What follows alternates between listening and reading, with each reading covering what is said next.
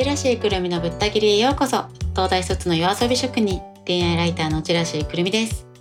この番組は恋愛や人間関係お仕事や人生などみんなの抱える様々なお悩みについて私ジェラシーくるみが解決のお手伝いをする番組です。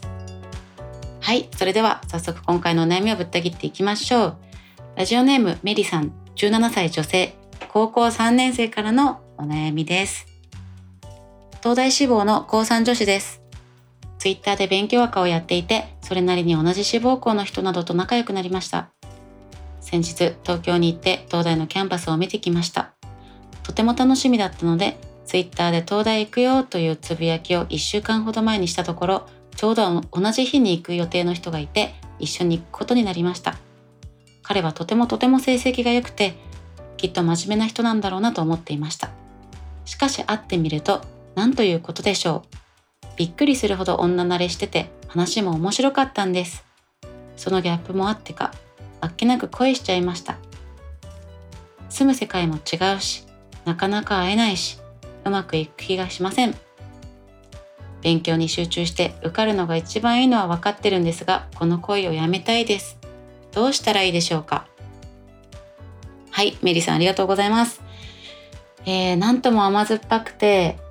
あの高校生時代を思い返してもううっとりしちゃいました。あ羨ましい。いや受験生だからね。今が一番大変な時だから羨ましいとか言っちゃいけないんですけどいやまああるよね。なんか今が勝負時なのにいきなり恋愛のスタートダッシュ別で決めちゃうのがもう受験生あるあるすぎて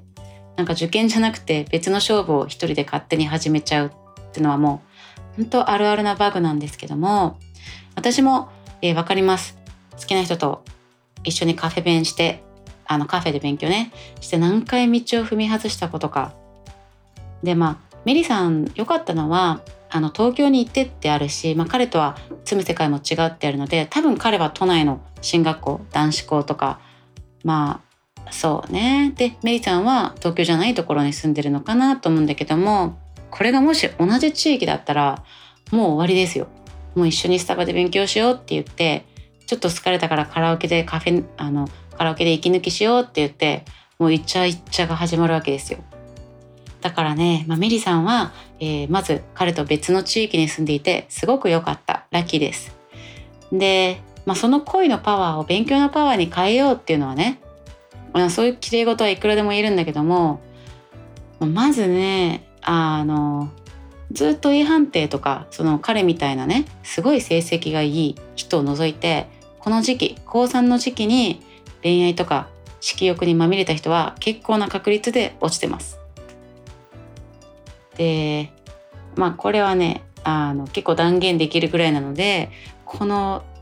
高3の9月は結構危ないです。でまあそれでも彼への思いを止められないっていうことだと思うのであの勉強周りのこととか、えー、雑談を話す LINE 友達程度、まあ、文通フレンドみたいなそれぐらいにしといた方がいいですね。でわざわざ彼に会いに東京に行くとか、えー、模試で東京に行く用事があってそのかついでに彼に会っちゃうとかはちょっとこの時期はもうやめた方がいいかなっていうのが、えー、正直なところ。で多分彼は受かるから、まあ、メリさんも同じ年に受かれるように同じ大学に受かれるように頑張った方がいいしあとあのこれ受験抜きにしてもメリーさんのキャンパスライフっていう意味でもまだね彼とは恋愛の中にならない方がいいっていうのはあってなんでかっていうと「ハッシュタグ春から丸大生」慶応生東大生早稲女っていうハッシュタグが23月に乱立するじゃないですか。で東大合格日からその合格した瞬間から友達作りとか情報戦の輪、まあ、そういう活動っていうのは始まっててその彼みたいな都内の、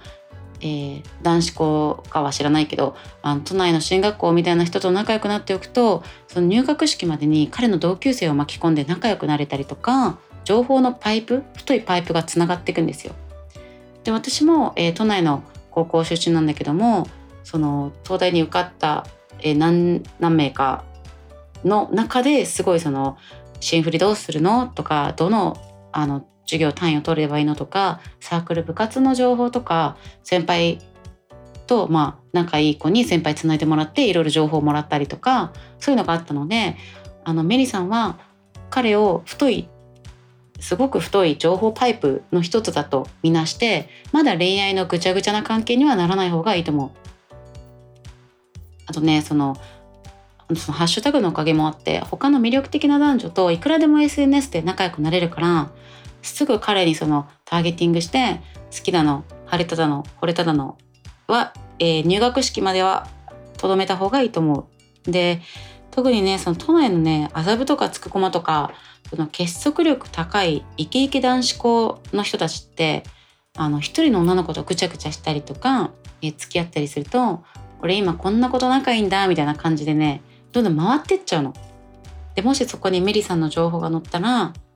ねそれはキャンパスライフにも毒でしょ？あんま良くないでしょ？噂もされたくないでしょ？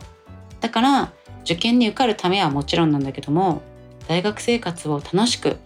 健やかに始めるためにもこの2月26東大のこうあの東大の試験の2日目までは彼とは文通友達でいよう。でぐちゃぐちゃなるとしてもまあ合格発表日の後とか入学式前後にして彼が男子校というものを卒業するまではあのまあね言い方悪いけどセフレとかそういうものにはならない。まあ強いて言うならちゃんと彼かなならいいけどそのぐちゃっとした関係には彼とはならない方がいいと思います。まあ、ただねその受験生からメッセージ来るの珍しくて、まあ、しかも自分の後輩になるかもしれないっていうのはすごいテンションが上がるのでこれからも私は個人的にメリさんのことを応援してます。で DM でぜひ結果とか進路とかもし決まりそうならいつか教えてください。でねその恋をやめたいっていうふうに書いてあるんだけどもやめる必要は全然なくて。